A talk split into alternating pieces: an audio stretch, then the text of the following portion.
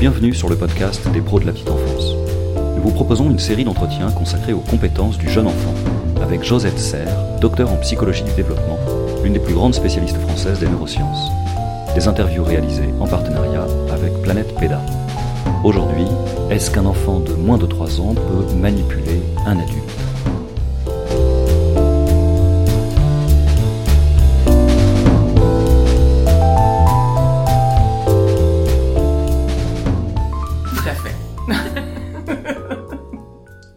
Bon. Blague à part. Blague à part. Alors là, pour en arriver là, il faudrait déjà qu'il ait vraiment dépassé de nombreuses étapes. hein. Et vraiment, l'étape essentielle, c'est de savoir que les autres ne pensent pas comme lui. Déjà, pour arriver à cet âge-là où l'enfant va comprendre que ses pensées à lui sont différentes de celles des autres, il faut qu'on attende quand même d'avoir atteint bien 4 ans. Donc là, on va voir que nos tout petits sont ce qu'on appelle égocentriques, c'est-à-dire qu'ils pensent eux que tout le monde pense comme eux.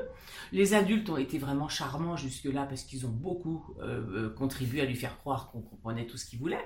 Mais c'est vrai que les choses vont se complexifier avec la, la communication, c'est-à-dire que l'imitation est vraiment un moyen de dire à l'autre qu'on est avec lui, mais ça va pas loin, c'est pas une communication vraiment de partage ou d'échange.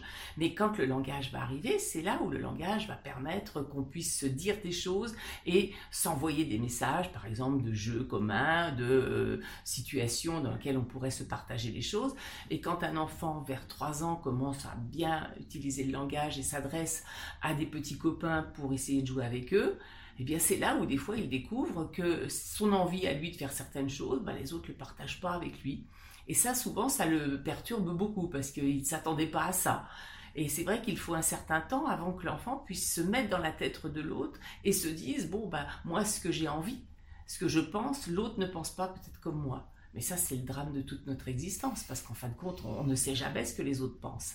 Donc là, euh, l'enfant ne peut pas se dire, je sais que l'autre pense pas comme moi, et je vais en plus lui mettre des idées subversives dans sa tête. Donc la manipulation, telle qu'elle elle est des fois exprimée, n'a aucun sens.